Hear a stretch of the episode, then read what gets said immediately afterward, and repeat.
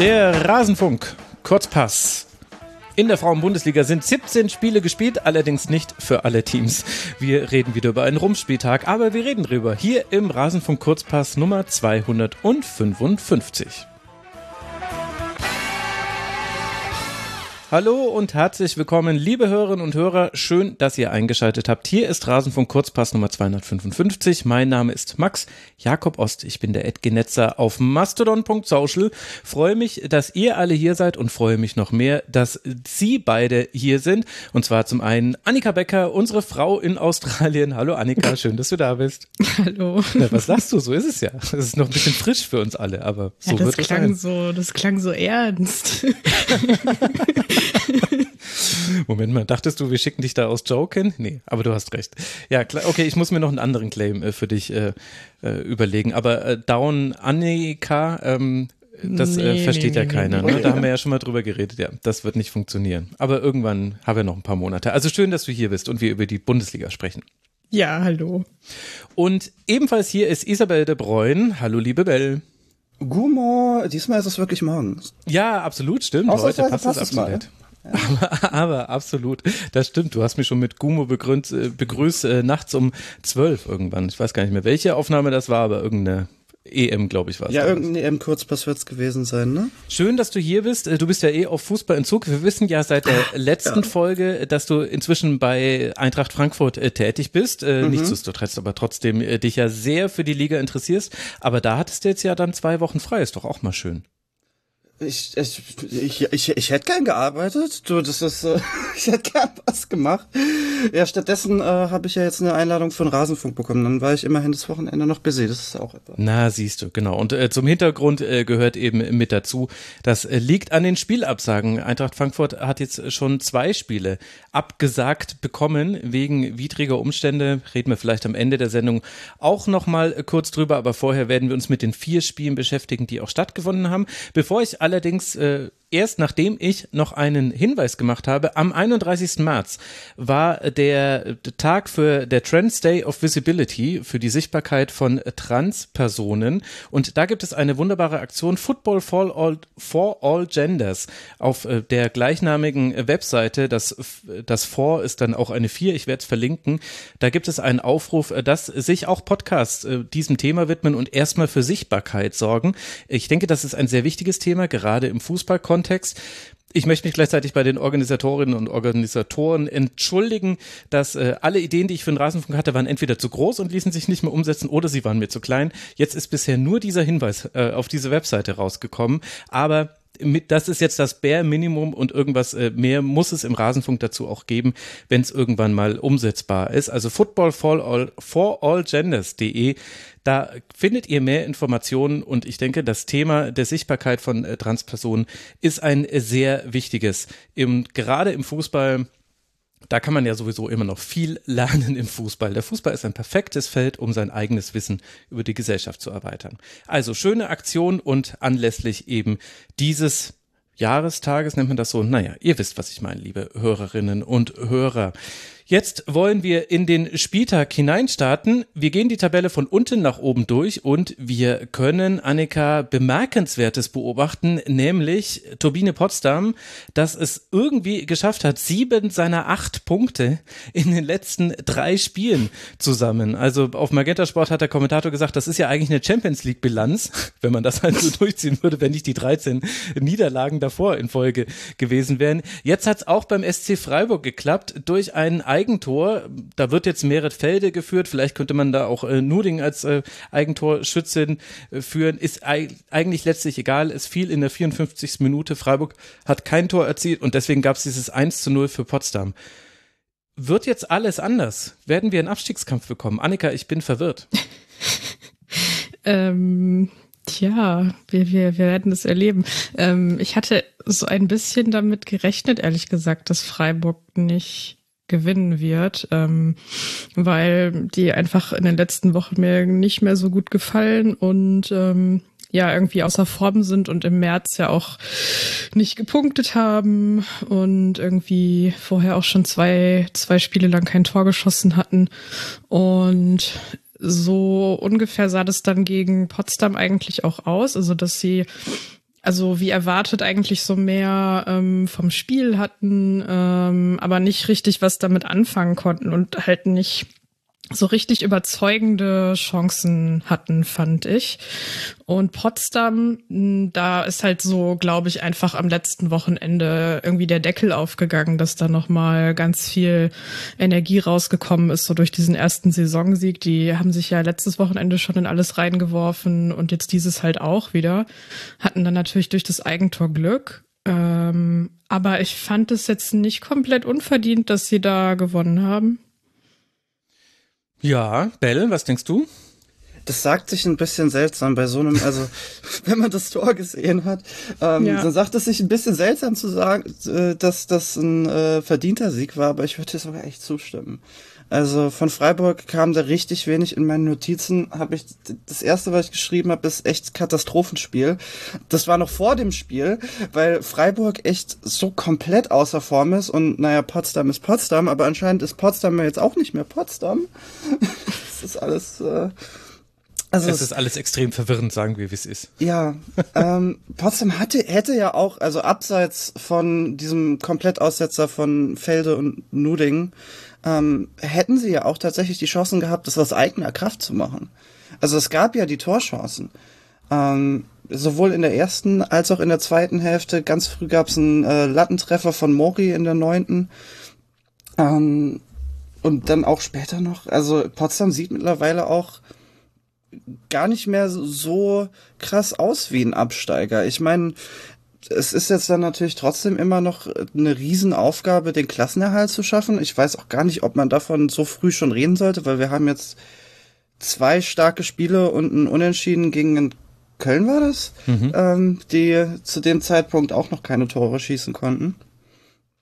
Und dementsprechend, ich weiß nicht, ob man, ob man da jetzt schon wieder irgendwie vom Klassenerhalt träumen kann, aber zumindest kämpft Potsdam jetzt wirklich mit es ist nicht mehr, die sind nicht mehr automatisch gesetzt und ich glaube, das macht auch den ganzen anderen Teams, die da im Tabellenkeller irgendwie so rumwurmen, wahrscheinlich auch ein bisschen Kopfschmerzen gerade.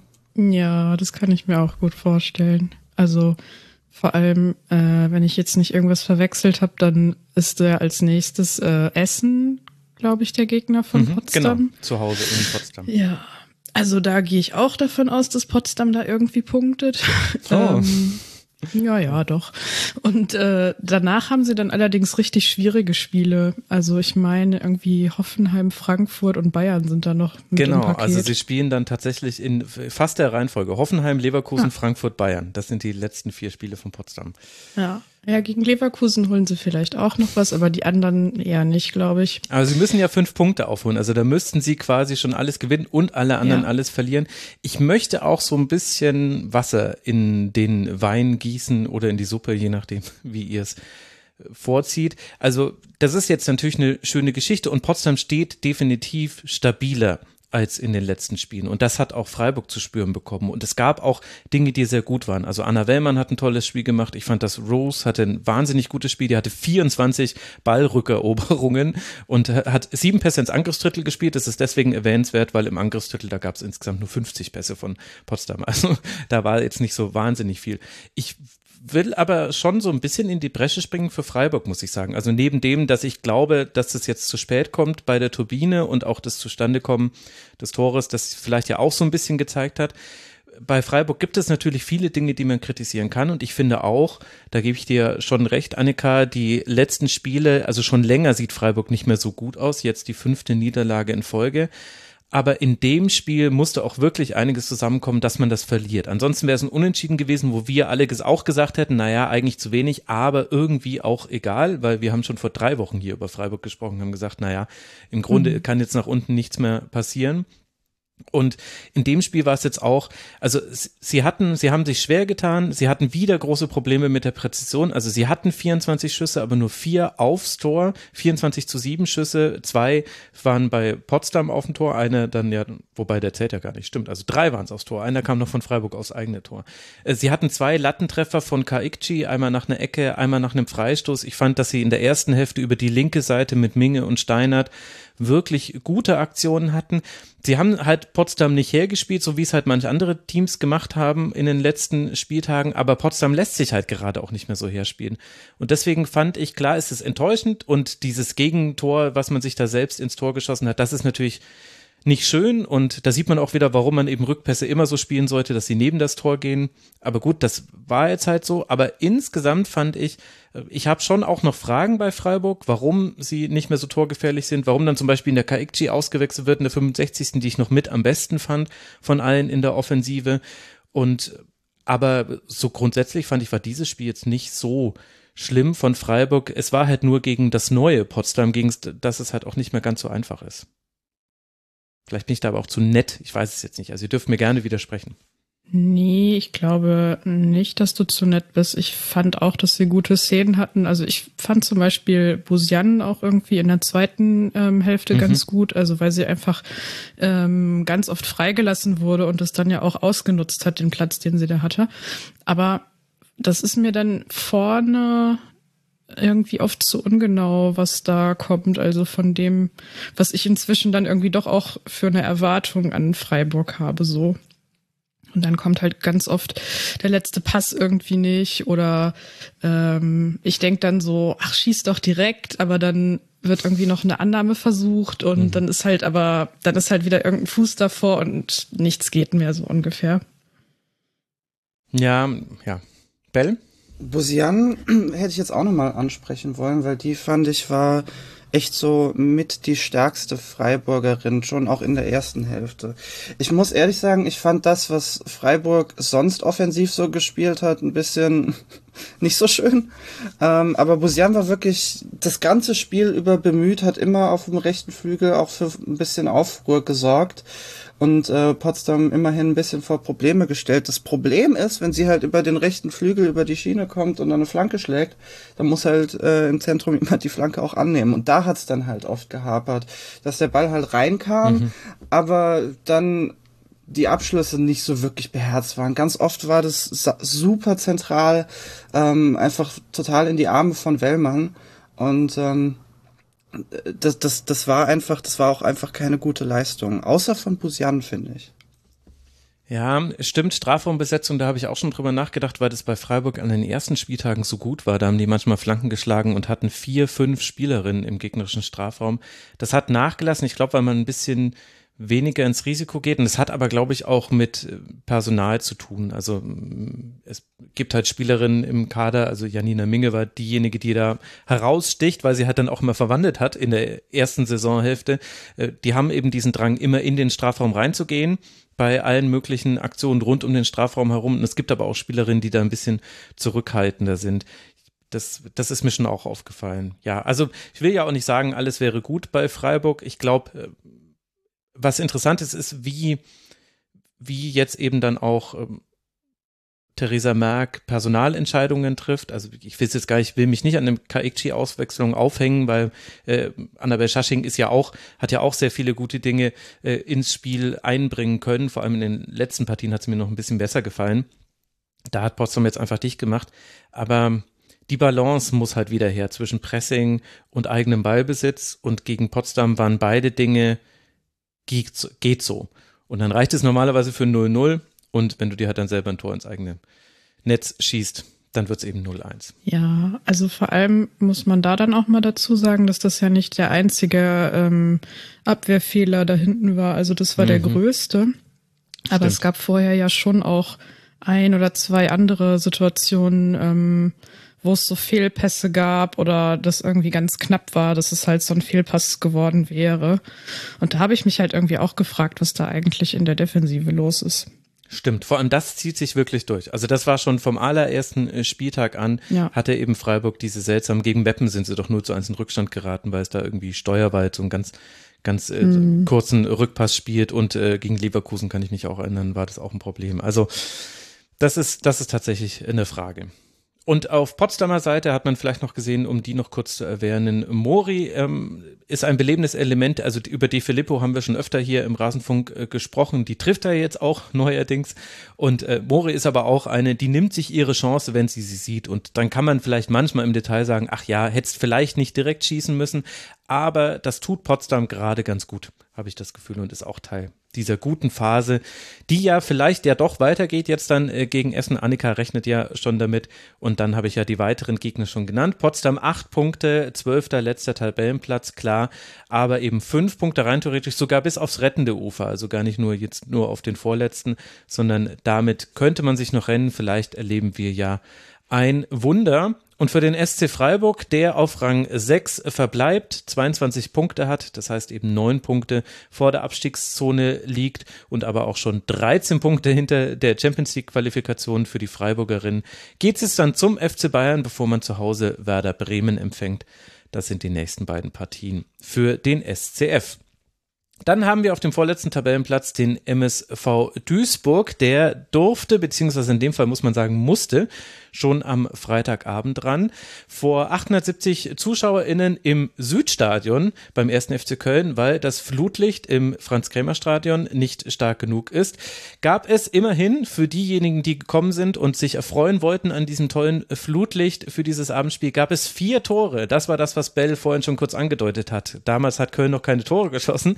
Das ist jetzt anders. Zavitoska in der 17. Minute und dann Mandy Islacker in der 32. Minute, in der ersten Minute der Nachspielzeit der ersten Hälfte und dann in der 51. Minute, also mit einem Dreierpakt, schraubt das Ergebnis hoch auf 4 zu 0 und Bell, das hätte sogar noch deutlicher werden können. Köln wie verwandelt.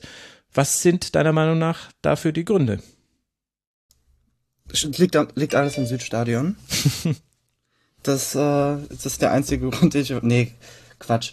Ähm, Köln hat so befreit aufgespielt. Es war wirklich, das ist eigentlich das, ähm, was die mit dem Kader von vornherein hätten anstellen sollen. Das ist das, was wir vom Anfang der Saison hätten erwarten können sollen von Köln. Ähm, das kommt jetzt aber leider erst am 17. Spieltag, nachdem äh, Sascha Glas gegangen wurde. Aber es, es war wirklich beseelt. Was auch, finde ich, einen großen Unterschied jetzt gemacht hat, ist auch, dass Selina Cerci so langsam ankommt. Die hat mhm. ja im äh, vorletzten Spiel, ich weiß gerade gar nicht, gegen wen das war, aber da hatte die, ach, gegen Potsdam war das das 0-0, das letzte Spiel von Sascha Glas, mhm. wo sie nach ihrer Verletzungspause direkt 90 Minuten durchgespielt hat. Äh, da kam sie dann wieder zurück und mittlerweile ist sie dann jetzt auch wirklich ein Faktor in der Offensive und das ist echt eigentlich genau das, was Köln gebraucht hat. Also sie haben ja Sie haben ja im Spielaufbau durchaus die Spielerinnen, die den Ball nach vorne bringen können. Und sie haben auch, jetzt ist auch Islaka mal wieder da, so langsam, ähm, und kann, und, und schießt jetzt auch wieder Tore. Ähm, aber auch hier, Chachi hat kein Tor geschossen in diesem Spiel, aber sie hat zwei, glaube ich, vorgelegt und war auch sonst echt einfach so ein bisschen der X-Faktor, den Köln gebraucht hat in den letzten Monaten eigentlich um äh, sich wieder ein bisschen an die Form ranzupirschen, die sie eigentlich haben müssten. Das hat man dann auch noch gemerkt, als äh, Cerci dann am Ende des Spiels ausgewechselt war und Alena Biens wieder kam, die ja ähm, relativ viele Minuten gemacht hat in dieser Saison bereits, aber dafür relativ wenig Tore geschossen hat, dafür, dass sie auch in der Doppelspitze mit Islaka steht. Und da hat man schon auch, finde ich, gemerkt, dass es danach, äh, nach der Auswechslung von Cerci dann äh, nicht mehr so stramm nach vorne ging. Also äh, da äh, ist es einfach gut für Köln, dass die jetzt so langsam wieder da ist. Sicherlich nicht der einzige Faktor. Ähm, aber doch zumindest einer, der auch vielleicht entscheidend sein kann, gerade jetzt, wo es echt noch um den Klassenerhalt geht für den FC. Ja, das ist ja fast so ein bisschen unbefriedigend. Ich weiß nicht, Annika, ob dir das auch so geht, wenn, wenn so etwas mit Ansage passiert. Also vor der Saison haben wir schon gesagt, Mensch, wenn Cerci dann erstmal fit ist, dann könnte das ein richtig gutes Sturmduo werden mit Mandy Islacker und äh, dann äh, hatte sie die ersten Kurzeinsätze und da haben wir dann gesagt, okay, vielleicht ist das das Element, was alles verändert. Und jetzt stehen wir da und sagen, ja Mensch, diese Doppelspitze, Islacker und Cerci, krass, wie beweglich die ist, wie anders jetzt auch Mandy Islacker spielen kann, muss nicht mehr jeden Ball festmachen, die Flügelspielerinnen werden besser eingebunden manchmal ist es vielleicht dann doch simpler, als man denkt. Ja, ich hätte da genau aus dem Grund jetzt auch wirklich nicht so super viel hinzuzufügen. Also ich glaube, was man bei Köln vielleicht so ein bisschen unterschätzt hat äh, vor der Saison, ist so diesen Abgang von Amber Barrett, ähm, die ja vorher so die Spielerin war, die so mit Geschwindigkeit ähm, in die Tiefe gelaufen ist und dann auch manchmal ja einfach abgezogen hat so. Und Cherchi bringt jetzt natürlich noch ganz andere Qualitäten mit, weil ja, sie irgendwie noch mal in andere Räume reingeht und irgendwie technisch natürlich auch irgendwie noch mal besser ist, aber so vom wie, wie die beiden eingesetzt werden, ist es schon relativ äh, ähnlich, finde ich. Ähm, genau, und deswegen ist es dann vielleicht vorhersehbar, aber äh, das muss ja nicht immer was Schlimmes sein. Also ich fand auch, dass das jetzt so das erste Spiel von Köln war in dieser Saison, wo ich mal dachte, okay, die machen jetzt tatsächlich auch Bock. also das macht jetzt irgendwie gerade mal Spaß, denen zuzuschauen. Ja. Davor war das ganz oft so, ähm, ja, dass man sich so ein bisschen bei der Stange halten musste. Hm. Und ich wollte noch eine Sache sagen zu dem Stadion und Flutlicht. Also mich wundert das halt wirklich, dass, ähm, dass der, der, das äh, Franz-Kremer-Stadion nicht gut genug ausgestattet ist, weil eigentlich ist es halt eine Lizenzauflage, ähm, dass das so sein soll. Und nur Vereine, die halt in ihrer ersten Bundesliga-Saison sind, ähm, haben halt so eine Art Aufschiebefrist, um aufzurüsten. Und das war lange angekündigt und so. Deswegen würde mich jetzt da mal der, äh, der genauere Grund irgendwie dann noch äh, interessieren. Also das geht da dann immer um die Luxzahl von diesen Flutlichtern.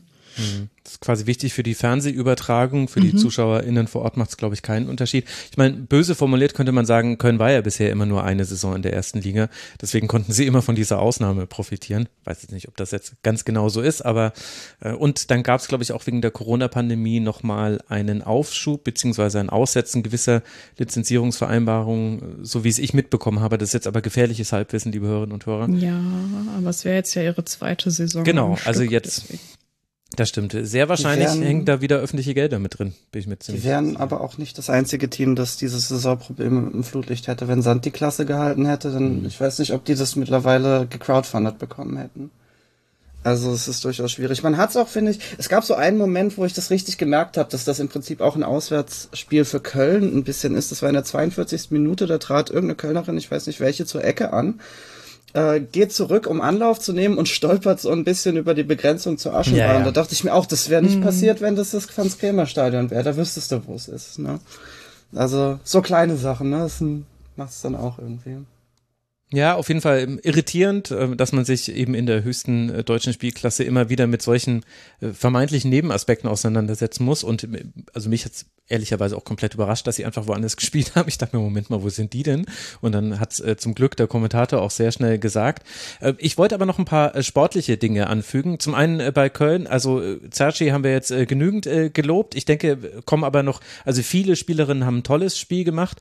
Ähm, was mir aber noch aufgefallen ist, war, dass gegen den Ball Köln extrem eingerückt war manchmal. Also gut auf. Zwischendurch dachte ich sogar, sie würde Sechserin spielen, war dann aber gar nicht so, war doch wieder rechts hinten. Habe ich euch auch falsch geschrieben damals noch. Da war ich ein bisschen zu euphorisiert, weil mir das total gut gefallen hat. Ich möchte Gudolf auf der 6 sehen oder auf der 8. Ähm, aber Gudolf, Donhauser, die haben extrem rein verschoben, um das Spielfeld eng zu machen. Dann gab es auch immer wieder Raum, auf den dann rausgespielt werden konnte. Generell, die beiden haben das auch sehr flexibel gespielt. Manchmal war Donhauser hinter Gudolf und umgedreht. Zawitoska hat ein tolles Spiel gemacht. Die hat jetzt endlich mal ihre Einzelaktion, die sie schon auch in den letzten Wochen immer mal wieder hatte, aber dann gekrönt quasi durch gute Anschlussaktionen. Der Pass von Gudorf vor dem 1 zu 0 äh, war wunder, wunderschön. Also es waren auch schön herausgespielte Tore. Also das alles sind noch Dinge jenseits der Doppelspitze beim FC, die man, glaube ich, noch sagen kann zu diesem Spiel. Und dann haben wir uns jetzt aber ein bisschen davor gedrückt, über Duisburg zu sprechen. Und ich glaube, das müssen wir nachholen. Auch wenn es vielleicht ein bisschen wehtut, Annika, äh, wobei es war ja, also es war ja nicht alles äh, schlecht äh, bei Duisburg. Andererseits kommen aber auch so Details mit dazu, dass Henriksen Glück hat, in der 28. Minute nicht schon mit Gelb-Rot vom Platz zu müssen, wurde dann auch kurz danach von Nico Schneck ausgewechselt. Die Fehler von Denisik vor dem 0 zu 2 tun weh. Es gab dann eine Umstellung zur zweiten Hälfte. Ilic hat sich dann, oder nicht immer Ilic, aber sie haben in einem Dreieraufbau dann gespielt. Allerdings hatte ich auch das Gefühl, dass Köln da gar nicht mehr den das Bedürfnis hatte, so wahnsinnig hoch zu pressen. Also da ist ein bisschen schwierig zu sagen, hat jetzt diese Umstellung das Spiel beruhigt und verhindert, dass es noch schlimmer wurde für Duisburg oder war das auch ein bisschen Mitwirken von Köln. Was sagst du denn über die Situation bei Duisburg, die ja jetzt auf dem vorletzten Platz wirklich tief, tief, tief unten drin hängen? Ja, ich weiß auch nicht. Sie haben irgendwie manchmal so, so Phasen im Spiel, ich denke, dass es eigentlich alles überhaupt nicht so verkehrt ist oder dass man da echt was ähm, draus machen könnte. Also mir gefällt eigentlich Mirai Jin ähm, regelmäßig über die Saison immer mhm. mal wieder ganz gut in Spielen. Ich fand, sie hatte auch in diesem Spiel wieder ihre Szenen, ähm, wo man dann einfach merkt, dass sie schon auch technisch was drauf hat und auch irgendwie eine gute Übersicht hat, aber dann fehlt es vielleicht bei den Mitspielerinnen an mancher Stelle. Und dann sind es aber dann, also sie haben ja diesmal auch versucht, äh, das Spiel aktiver zu gestalten. So, also sind irgendwie, fand ich wirklich was, was ähm, offensiver in die Partie reingegangen, so von Anfang an, als man das zuletzt bei ihnen gesehen hat. Ähm, das war dann halt mit dem ja, mit dem ersten Gegentor alles wieder so ein bisschen hinfällig, aber erstmal haben sie es halt schon versucht, anders anzugehen. Und dann ist es bei ihnen aber so, ähm, sie haben dann vorne, finde ich, ein relativ okayes Pressing in manchen Phasen. Aber wenn das halt nicht funktioniert oder wenn sie selber den Ball zu schnell wieder verlieren, bevor sie zu einem Abschluss kommen, dann sind sie manchmal sowas von unsortiert. Also wenn ähm, Köln dann umschaltet, ich meine, man hat es dann ja auch gesehen ähm, bei dem ersten Tor, wo äh, Gudorf ja auch diese Vorlage gibt, ähm, ähm das war aus dem Mittelfeld raus, äh, wo sie halt da diesen langen Ball in die Tiefe spielt ähm, und da sah Duisburg wirklich nicht gut aus, so vom, vom Zugriff her. Und das war dann in manchen Phasen des Spiels halt auch wirklich, ja, also wirklich so, dass ich so dachte, so, okay, die fangen sich hier noch viel mehr Gegentore. Ja, weil ja sogar Mamutovic angefangen hat äh, zu patzen und Ilic ja auch. Also Mamutovic äh, vorm 0 zu 3, Ilic vorm 0 zu 4 spielt sie, erobert sie erst den Ball und dann spielt sie den Pass viel zu fest in den Fuß ihrer eigenen Verteidigerin und die verliert ihn dann direkt und dann äh, ja. läuft Mandy Islake allein aufs Tor zu, hätte noch querlegen können, aber holt sich dann ihren dritten Treffer. Ja, Bell, was hättest du zu Duisburg zu sagen? Auch eingedenkt, dass es ja der nächste Gegner von Eintracht Frankfurt ist. Das Nachholspiel findet jetzt ja dann statt. Hätte eigentlich der letzte Gegner von Eintracht Frankfurt sein sollen. Ja, ich, ich habe nichts Gutes über Duisburg zu sagen. Das liegt nicht nur daran, äh, dass ich da vor, einer, vor einer Woche noch äh, vom Stadion stand und weggeschickt wurde. also es ist, äh, ich fand die Offensiv äh, echt komplett harmlos. Da, da ging wirklich sehr, sehr wenig. In der zweiten Halbzeit gab es dann gegen Ende nochmal so ein bisschen eine Stärkephase. Da hätte ich jetzt auch nochmal Mirai Chin genannt, ähm, die da tatsächlich noch ein bisschen Spirit hatte. Äh, auch Zielinski äh, mhm. war dann gegen Ende tatsächlich nochmal ein bisschen aktiv. Aber ich meine, das kannst du alles nicht ausgleichen, wenn es halt schon 4-0 steht. So, und dann, äh, ich finde auch, ja, Mahmutovic hatte nicht den besten Tag, aber das, ich, das hätte auch nicht den Unterschied gemacht, weil bei so Sachen wie beim 4 zu 0, ähm, wo es wirklich ein super einfacher Ballverlust in der Verteidigung war und dann äh, steht die Kölner Spielerin halt einfach allein vom Tor, da machst du halt auch nichts. Also das war mhm. wirklich, äh, Nico Schneck hat vor dem Spiel gesagt, Fehler aus Überzeugung. Ich glaube, genau das war's. Äh, ich glaube, das ist, das ist eine sehr gute Beschreibung dafür, weil es waren wirklich ganz viele individuelle Fehler.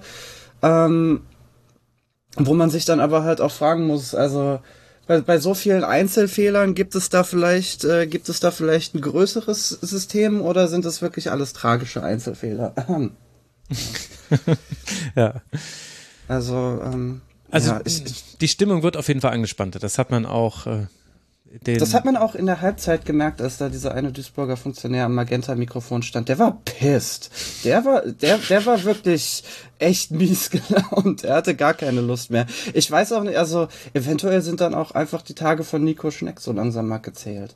Ähm, Wäre ja nicht der erste Trainer, der diese Saison gehen muss. Das ist ja irgendwie äh, gerade auch so ein bisschen ein Diskussionspunkt, dass die, dass die Trainerstühle in der FPL aktuell ein bisschen lockerer sitzen, als sie das vielleicht noch in der Vergangenheit getan haben. Und aber auch zu Recht. Also ähm, wenn man solche, ähm, solche Totalpannen irgendwie dann teilweise hat. Es ist jetzt bei Duisburg nicht so, als hätten sie den, krassen Kader wie bei Köln, der eigentlich höher spielen müsste, aber zumindest könnte man besser als Einheit agieren ähm, und halt auch einfach so einfache individuelle Fehler, die dann wirklich das, äh, das komplette Spiel entscheiden, könnte man zumindest ein bisschen abstellen, dass es nicht so horrend ist, wie es das aktuell einfach läuft. Hm. Vielleicht kommt die Stimmung auch daher, dass Köln zu den Teams gehört, gegen die man bisher punkten konnte. Also wenn man sich anguckt, woher kommen denn die 13 Punkte von Duisburg bisher, dann kommen sechs davon aus den Spielen gegen Potsdam. Man hatte auch noch das Glück, noch gerade noch rechtzeitig in der Rückrunde gegen Potsdam zu spielen, bevor die dann stabiler geworden sind. Und ansonsten hat man noch gegen Meppen 1 zu 0 gewonnen und gegen Köln eben 2 zu 1 gewonnen und 0 zu 0 gegen Werder Bremen. Also alle, die da unten drin hängen, vielleicht lag auch deswegen eine besondere Bedeutung auf diesem Spiel aus Sicht der Duisburger Verantwortlichen und natürlich auch der Spielerinnen. Und dann ist ein 0 zu 3 3 zur Halbzeit, das sehr, sehr deutlich und schön herausgespielt war auch noch von Köln. Also es waren ja nicht drei Gurkentore, die halt passiert sind durch Zufall. Das trägt nicht zur guten Laune bei und wahrscheinlich auch der Blick auf den Spielplan jetzt nicht, zumindest nicht auf die nächsten beiden Spiele. Also jetzt das, Ein das Nachholspiel gegen Eintracht Frankfurt und dann geht's weiter gegen den VfL Wolfsburg. Dann allerdings kommt ein Auswärtsspiel beim SV Meppen und man wird auch noch auswärts bei der SGS Essen spielen. Das heißt, zwei Auswärtsspiele sind noch mit dabei, wo zumindest der Papierform nach etwas möglich sein könnte für den MSV und Punkte muss man ja noch sammeln. Für den ersten FC Köln, die jetzt 15 Punkte haben, auch das verdeutlicht, wie wichtig für die dieser Sieg war, denn die standen vorher bei 12, waren eben Vorletzte. Jetzt sind sie auf Rang 9 gehüpft, haben zwei Punkte Vorsprung. Die Kölnerinnen spielen dann nach der Länderspielpause gegen Eintracht Frankfurt und dann ebenfalls gegen Wolfsburg, werden außerdem auch noch zwei Heimspiele haben und zwar auch gegen Meppen und gegen Essen. Also das, was Duisburg auswärts hat, hat Köln dann zu Hause und der letzte Spieltag ist auch dann der gegen Essen. Da könnte es für Essen um nichts mehr gehen. Naja, wollen wir nicht zu viel im Konjunktiv bleiben. Wir gucken uns das einfach ganz entspannt an. Und so haben wir uns auch das Spiel zwischen Meppen und dem FC Bayern angeguckt, das am Ende ein 0 zu 2 wurde aus Sicht der Meppenerinnen. Die große Frage war natürlich so ein bisschen, wie würden die Bayern nicht nur das Aus in der Champions League, gegen Arsenal war man dann doch sehr deutlich deutlich unterlegen im Rückspiel. Wie würden sie nicht nur das verkraften, sondern auch eben jetzt die neue Situation an der Tabellenspitze, nämlich, dass man jetzt ja immer punkten muss, dreifach punkten muss, um nicht irgendwie von Wolfsburg doch noch abgefangen zu werden. Man hat diese Aufgabe, Annika, man hat sie gelöst. Lena Magul in der 50. Minute und Georgia Stanway mit einem Strafstoß, äh, der sehr, sehr, sehr präzise platziert war, ein Millimeterchen weiter nach links und es wäre nur ein Pfostenschuss geblieben. Das waren die beiden Tore. Bayern hat sich auch lange schwer getan, aber sie haben ihre Aufgabe erfüllt. Wie wäre so dein, dein Fazit? Was so, waren so deine Beobachtungen zu diesem Spiel? Ich fand, es war so ein typisches Spiel von einer fußballerisch guten Mannschaft gegen den SV Meppen. ja, ja, ja, ja ähm, also Mappen schafft es halt ja oft sehr, sehr äh, äh, gut, ähm, ja so eine Halbzeit lang bis 60 Minuten lang äh, ihren Gegnerinnen das Leben so richtig, richtig schwer zu machen. Ähm, die verteidigen einfach sehr gut im Kollektiv. Ähm, können, können sich auch gut so äh, um ihren Strafraum äh, herum äh, zurückziehen und lassen sich da so von so Belagerungszuständen auch eigentlich erstmal nicht so aus der Ruhe bringen. Ähm, haben das dann Bayern auch schwer, äh, schwer gemacht, zu Chancen zu kommen. Also ich glaube, in der siebten Minute habe ich hier was stehen. Ähm, ich meine, Lea Schüller hatte mhm. da eine Chance und ansonsten gab es dann halt irgendwie in der 39. oder so einen Pfostentreffer von Sidney Lohmann. Und mehr habe ich jetzt auf meinem Zettel gar nicht stehen. Also es gab irgendwie andere Situationen, wo also wo es zu einem richtigen Torschuss hätte kommen können, das aber nicht passiert ist, weil halt so in der Mappen eine Eigenart dann immer noch ein Bein dazwischen war oder wie auch immer. Ähm, genau, und dann ist aber halt auch das Problem, dass da dann irgendwann so die Konzentration und die Ordnung und auch die Energie so ein bisschen nachlassen. Und das war dann in der zweiten Hälfte halt auch wieder so. Ähm, also einmal fand ich halt das Tor, das äh, Magul da gemacht hat, das war vorbereitet von Cat, die diesmal links hinten gespielt hat und Tuva Hansen dafür rechts hinten, äh, weil Maxi Rall fehlte kurzfristig. Ähm, genau, und das war halt toll rausgespielt. Also es war so ein schöner, scharfer, flacher Ball halt so vorne in den 16er rein und Magul haut dann halt einfach nur so kurz äh, ins kurze Eck. Das war richtig gut gemacht und dann hat man dann da so gemerkt, okay, jetzt ist so der der Knoten auch irgendwie gelöst und bei, bei Mappen fing es dann wieder so an, wie man es kennt, dass es halt ein bisschen weniger wird, irgendwie so alles, weil dann vielleicht mehr auch einfach nicht geht. Nach vorne ging auch nicht so besonders viel. Also sie hatten irgendwie Ende der ersten Halbzeit mal so eine Phase, wo sie Bayern so ein bisschen beschäftigt haben über einen Freistoß und Gegenpressing, ähm, haben sich dann da aber auch einen Konter gefangen. Ja, Genau. Und der Elfmeter, war das der Elfmeter, der so merkwürdig war, wo jemand irgendwie aus der Drehung mhm. so eine Hand aus kurzer Distanz anschießt? Das ist manchmal für mich ein bisschen schwierig, wenn der. Äh, wenn es überhaupt die Hand war. Ich habe das da auch in der tollen, in der tollen Replay von den zwei Kameras, die da am kommt man das gar nicht so genau erkennen. Der Produktionsstandard der Frauenbundesliga an solchen Szenen merkst du so hat solche Szenen und Abseits. Also ja, es war dieser Strafstoß. Ich habe dazu keine Meinung, weil ich habe es nicht mal richtig gesehen, obwohl ich die Wiederholung gesehen habe. Habe es gesehen, dachte mir so, hm, müsste ich jetzt noch mal sehen, wurde nie wieder eingeblendet. Okay, danke ja, dafür. Genau. Ach, es ist auch selbst wenn dann nicht die schlimmste Fehlentscheidung, ja. die diese Saison ja. in einem Spiel der Mappenerinnen gab. Also die haben da auch Allein, ja, allein Mappen hat da schon Schlimmeres gesehen. Also es lag jetzt auch ja, nicht am 0 zu, also an dem Strafstoß, dass sie das verloren nee. haben. Ich glaube, das kann man nee, schon aussagen. Um ich meine, es nee. waren am Ende 1 zu 16 Schüsse, 0 zu 5 äh, Torschüsse. Also genau das, was Annika sagt, Bell hat man halt gesehen. Mappen in, in, der Sekunde, in der es 0 zu 1 gefallen war, da war jetzt nicht klar, dass jetzt noch vier, fünf weitere Tore fallen, weil das ist Mappen auch relativ selten in dieser Saison. Aber es war klar, ach Mist, das wird nichts mit dem Punkt, weil nach vorne halt einfach so wenig geht. Außer so Lydia Andrade hatte manchmal manchmal so ihre Momente, hat sie ja fast immer in Spielen und Julia Pollack, also die linke Seite, die hat ganz gut funktioniert, aber ja, einfach nicht, äh, ich weiß, nee, das Sprichwort dazu fällt mir gerade nicht ein, aber Meppen ist eben einfach nicht in der Konstitution, um Bayern auf Augenhöhe zu begegnen und wenn dann eben der FCB führt, dann ist das Spiel eben einfach vorbei und so war es im Grunde auch bei diesem Spiel. Äh, ich fand allerdings auch, zumindest würde ich gerne nochmal äh, herausstellen, so ein bisschen de, das Gegenpressing von Punsa und Maxuti. Das hat stellenweise schon ganz gut funktioniert bei den Mapnerinnen. Und das ist, wenn das gegen Bayern funktioniert, dann kann es ja auch, ich meine, das sind nicht die mhm. einzigen Gegnerinnen, gegen die man tief steht. Ähm, das sind ja dann auch die Ballgewinne gewesen, mit der man beispielsweise eine Andrade dann auch schicken kann.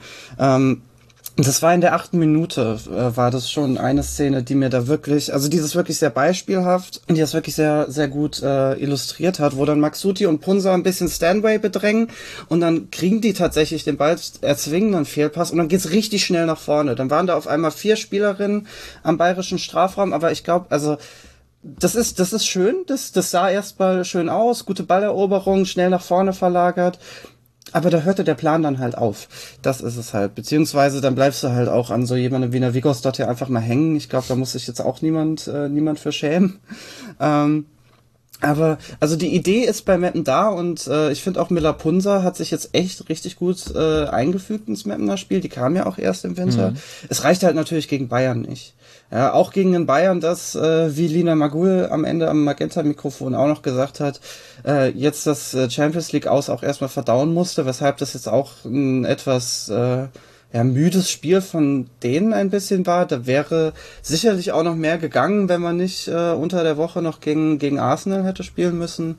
Aber ich meine, am Ende ist es eine Pflichtleistung äh, für Bayern und ein Spiel, bei dem sich Meppen nicht verstecken muss, immerhin, was ja auch schon mal ein positives Zeichen für die Emsländerinnen ist, wenn man so ein bisschen die letzten Spiele sich anschaut. Also ähm, die Niederlage gegen Potsdam und auch gegen Leverkusen, das waren beides echt bittere Spiele für die. Mhm. Dementsprechend ist das jetzt vielleicht auch so ein sowas, wo man für den äh, Saisonendspurt, der ja dann in drei Wochen kommt, ähm, dann noch mal ein bisschen äh, bisschen Kraft schöpfen kann vielleicht. Und die kommenden Gegner werden wichtig äh, für Meppen. Man spielt noch gegen Werder Bremen, gegen Duisburg und gegen Köln, bevor man dann an den letzten beiden Spieltagen mit Wolfsburg und Eintracht Frankfurt nochmal andere Kaliber dann vor die Flinte bekommt, sagt man da. Ich möchte eigentlich, naja, also es war einfach falsch. Man bekommt Gegner anderer Couleur, so kann man es, glaube ich, sagen. Ich weiß nicht, ob wir noch äh, kurz, Annika, über dieses Champions League-Spiel sprechen wollen äh, vom FC Bayern. Also als Stanway da diesen Ballverlust hatte, das hatte ich mir auch aufgeschrieben, da habe ich mir notiert, Meppen spielt die Arsenal-Taktik, presst die Bayern hoch, dann, dann kriegen sie Probleme, denn so hat es Arsenal gemacht. Arsenal hat ein, mhm. muss man wirklich sagen, fantastisches Spiel gegen den FC Bayern gemacht, ein wunderschönes 1 zu 0 geschossen. Liebe Hörerinnen und Hörer, wenn ihr das noch nicht gesehen habt, guckt es euch an, es war wirklich ein Gemälde von einem, von einem Tor, auch wenn es aus einer Bayern-Ungenauigkeit resultiert, aber das ist ja dann dem Torschuss egal, wie schön er ins Eck fliegt, äh, nur ob dem vorher ein Ballverlust vorausging da war Bayern schon sehr deutlich unterlegen. Hat dich das überrascht, wie klar das äh, für Arsenal war? Ich meine, am Ende war es ein 2 zu 0 aus Sicht von Arsenal, aber es hätte allein in der ersten Hälfte viel, viel deutlicher noch ausfallen können.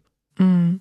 Ja, also mich hat das schon überrascht. Ich muss sagen, dass ich sie da vorher gleichwertiger gesehen habe und eigentlich auch so davon ausgegangen war, dass es für sie zwar schon natürlich eng wird und schwierig, aber dass sie das schaffen können. Aber jetzt so, also wenn ich jetzt über beide Spiele das Hinspiel und das Rückspiel nachdenkt, dann ja, kann man halt irgendwie sagen, dass sie drei von diesen vier Halbzeiten eigentlich klar verloren haben von der Leistung her und dass es dann auch völlig in Ordnung ist, dass sie ausgeschieden sind.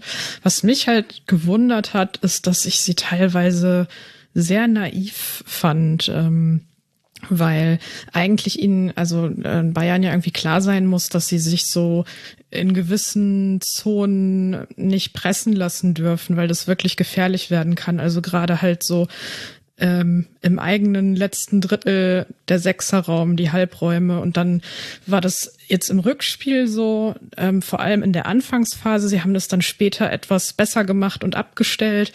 Aber so die ersten 20 Minuten war das ganz oft so, dass sie dann hinten rausspielen wollten, also hinten über die Außenverteidigerin rausspielen wollten und dann so völlig unnötig irgendwie Pässe von außen ins Zentrum gespielt haben, wo also wo aber die Pressing-Falle schon stand, also wo halt so völlig klar war, okay, das, äh, das gibt jetzt dann mhm. den nächsten Gegenangriff. Ja. Und das, also das tat mir ein bisschen weh beim Zugucken manchmal, muss ich sagen, weil ich so gedacht habe, so Mensch, ihr habt doch da vorne die Lea Schüller, warum, warum haust du das Ding jetzt nicht einfach lang raus und die kann den dann mal ein paar Sekunden halten, bis irgendjemand nachgerannt kommt, aber naja, vielleicht naja. deshalb, weil wenn sie das gemacht haben, dann kamen diese Pässe nie an. Also ich habe mir auch gedacht, ja. Mensch, jetzt äh, zockt halt nicht immer da hinten alles aus. Jetzt habt ihr schon äh, Gegentreffer kassiert und schon wieder Ballverlust 3, 4, 5, 6 äh, danach. Und dann hat Vigus dort mal den langen Ball geschlagen, dann hat Stanway mal den langen Ball geschlagen und die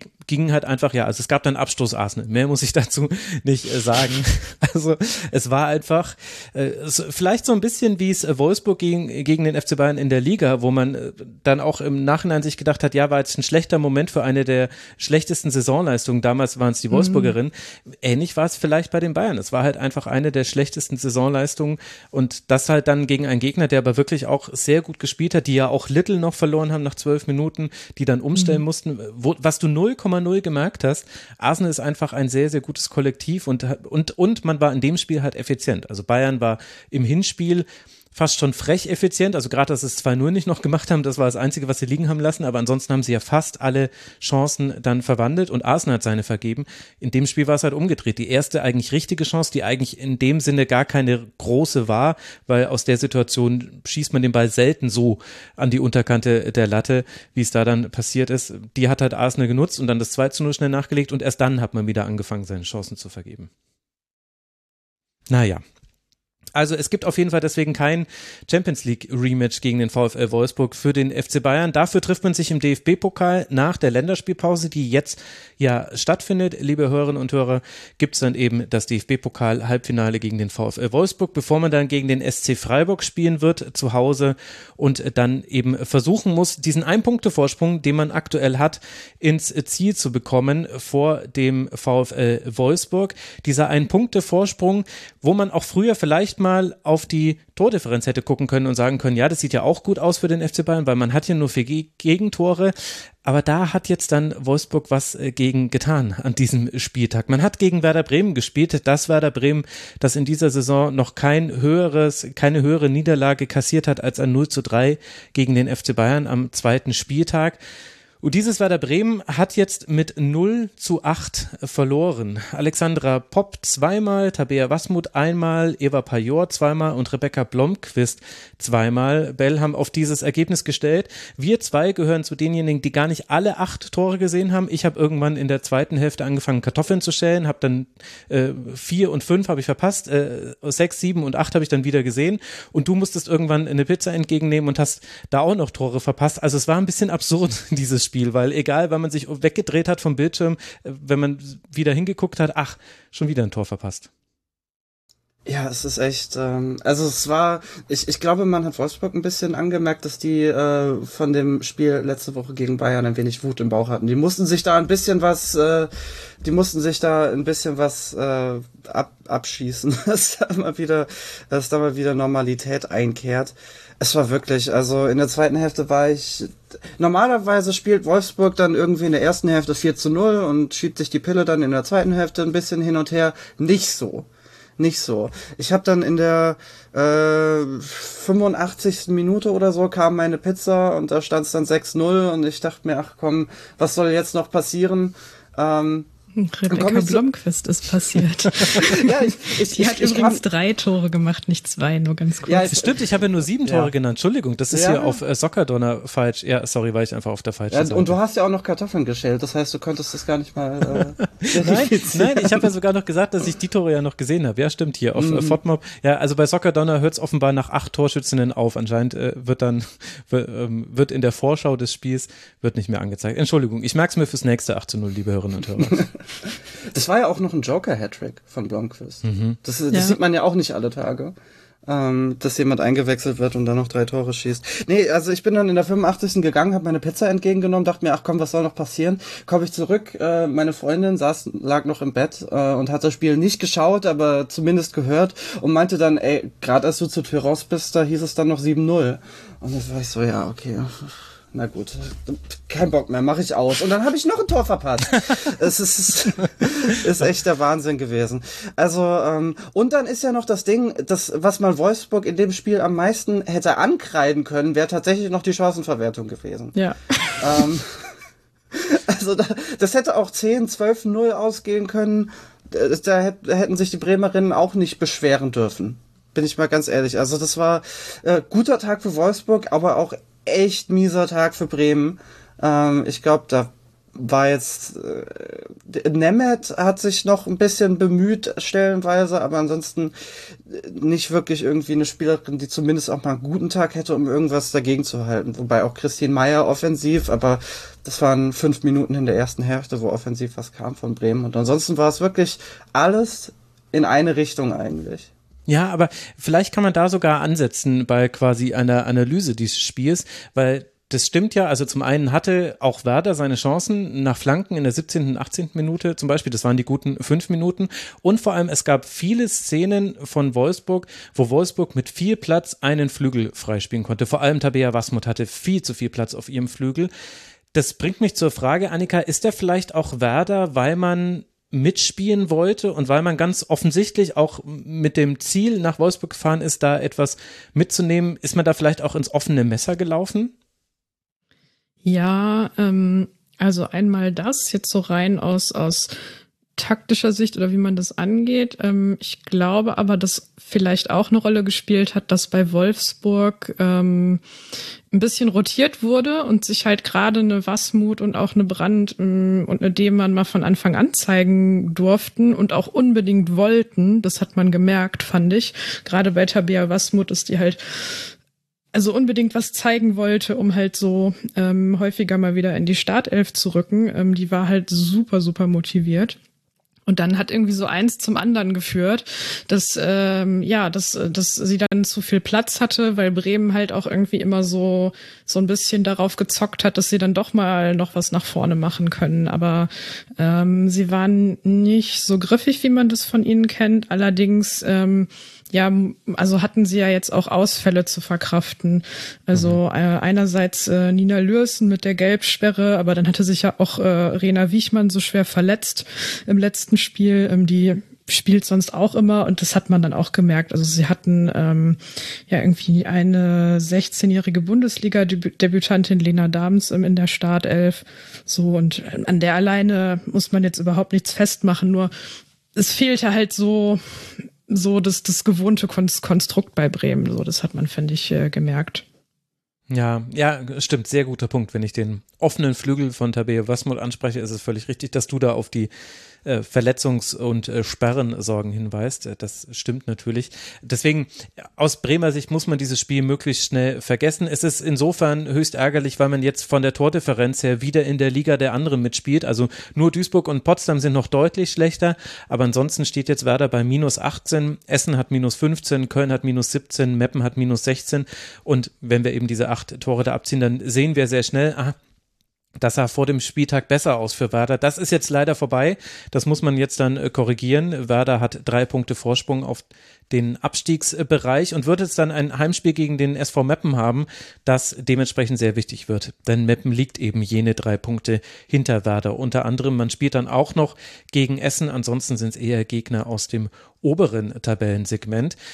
Und bei Wolfsburg müssen wir beobachten, oder was heißt müssen wir, dürfen wir beobachten, Bell, die sind wieder richtig in der Spur. Also nicht nur jetzt dieses 18-0 gegen Werder, was ja auch wirklich eine Demonstration war mit eben Spielerinnen, die sich beweisen wollten, sondern man hat es ja auch geschafft, ins Champions League Final, Halbfinale einzuziehen. Man hat äh, gegen PSG 1 zu 1 gespielt, damit insgesamt dann gewonnen, darf sich auf zwei Spiele gegen Arsenal freuen. Es beginnt mit einem Heimspiel und dann kommt direkt das Rückspiel. All das wird dann im April stattfinden also der VfL, die vielleicht wirklich einfach nur so, dass wir dann im Nachhinein eventuell sagen werden, dieses 0 zu 1 bei Bayern, das war ein schlechter Tag, aber jetzt aktuell scheinen die Tage wieder besser zu sein.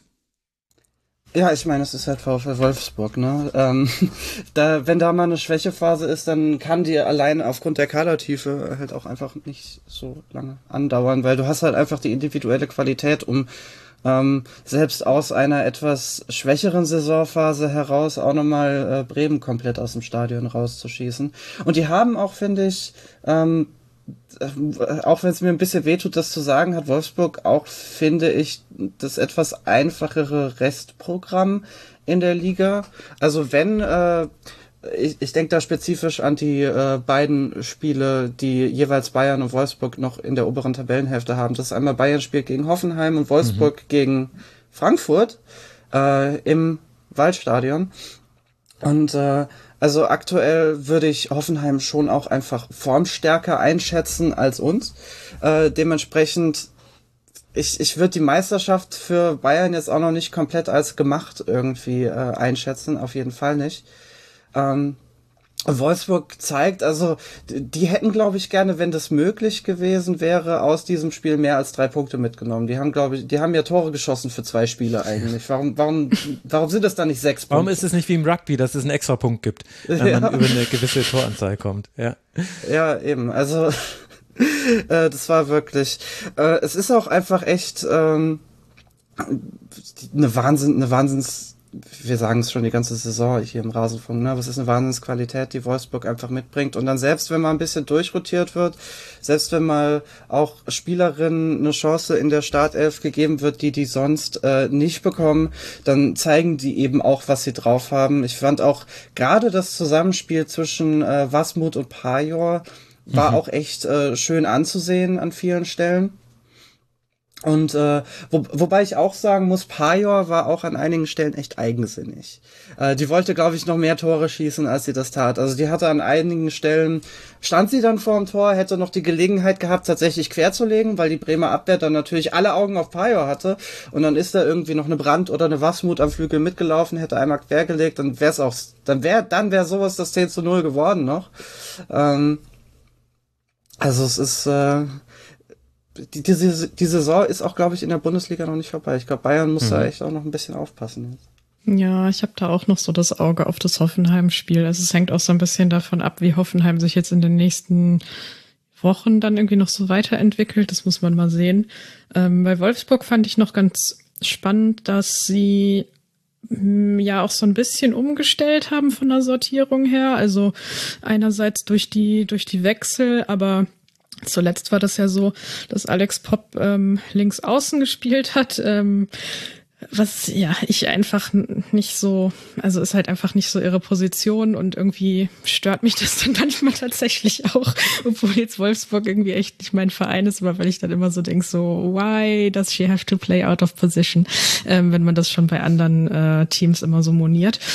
Ähm, mhm. Genau, und diesmal war sie aber zentral so hinter, also es gab so diese diese Dreierspitze äh, Brand, Pajor, Wasmut und sie war halt irgendwie so zentral dahinter und jetzt aber gar nicht so als richtige Zehnerin, sondern schon so als zentrale Mittelfeldspielerin. Ich glaube, das lag auch daran, dass Latwein halt so früh verletzt ausgewechselt werden musste und dann Hut reinkam und dann alles nochmal sich so ein bisschen getauscht hat so. Aber das fand ich ganz interessant, ähm, dass sie dann da vorne mal was variabler und halt wirklich auch von, von der Aufstellung her dann sehr, sehr offensiv ähm, unterwegs waren. So, da bin ich mal gespannt, ob man das so in der Form nochmal wieder sieht, weil ich glaube, dass sie schon noch eine Steigerung brauchen, wenn sie gegen Arsenal was reißen wollen. Also ich weiß nicht, ob die jetzt immer so ein perfektes Spiel machen wie gegen Bayern, aber das war schon sehr beeindruckend. Und ich meine, man hat jetzt in dem Bayern-Wolfsburg-Spiel, wie du vorhin auch schon gesehen, äh, gesagt hast, Max ja auch gesehen, dass Wolfsburg halt auch Probleme damit hat, wenn die so mhm. hoch angelaufen werden und so. Also, naja. Das gute alte ähm, Problem, ja. Ich äh, möchte aber auch noch sagen, ich glaube, Pop hat tatsächlich auch auf dem Flügel angefangen. Es war dann wirklich der Wechsel äh, von Latwein, die ja jetzt auch äh, Schlüsselbein gebrochen hat, auch für die Nationalmannschaft ausfällt. Ne? Also mhm. das kam dann noch nach dem Spiel als Nachricht durch. Aber ähm, das dachte ich mir nämlich auch, als ich das am Anfang gesehen habe. Also erstmal in der Aufstellung und dann auch tatsächlich im Spiel war Poppy erstmal auf dem Flügel. Und ich dachte mir auch, warum? For what? Die ist so gut im Zentrum. Ähm, dementsprechend, ähm, ja, auch eigentlich, äh, was das angeht, war dann der frühe forcierte Wechsel dann tatsächlich zumindest taktisch auch vielleicht ganz gut für Wolfsburg, weil du dann halt auch Pop tatsächlich ins Zentrum schieben konntest. Mhm. Und äh, da macht sie eben auch einfach ihre beste Arbeit. Hat aber, also ne, hat tatsächlich wieder auf dem Flügel angefangen.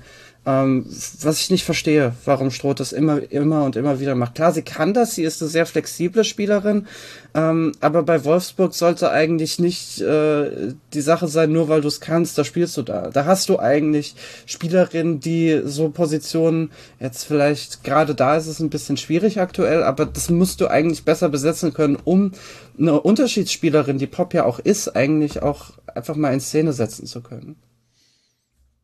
Amen. Da möchte ich absolut nichts hinzufügen. Ich sage jetzt nur noch, wie es weitergeht für den VfL Wolfsburg. Also ein Punkt Rückstand auf die Bayern.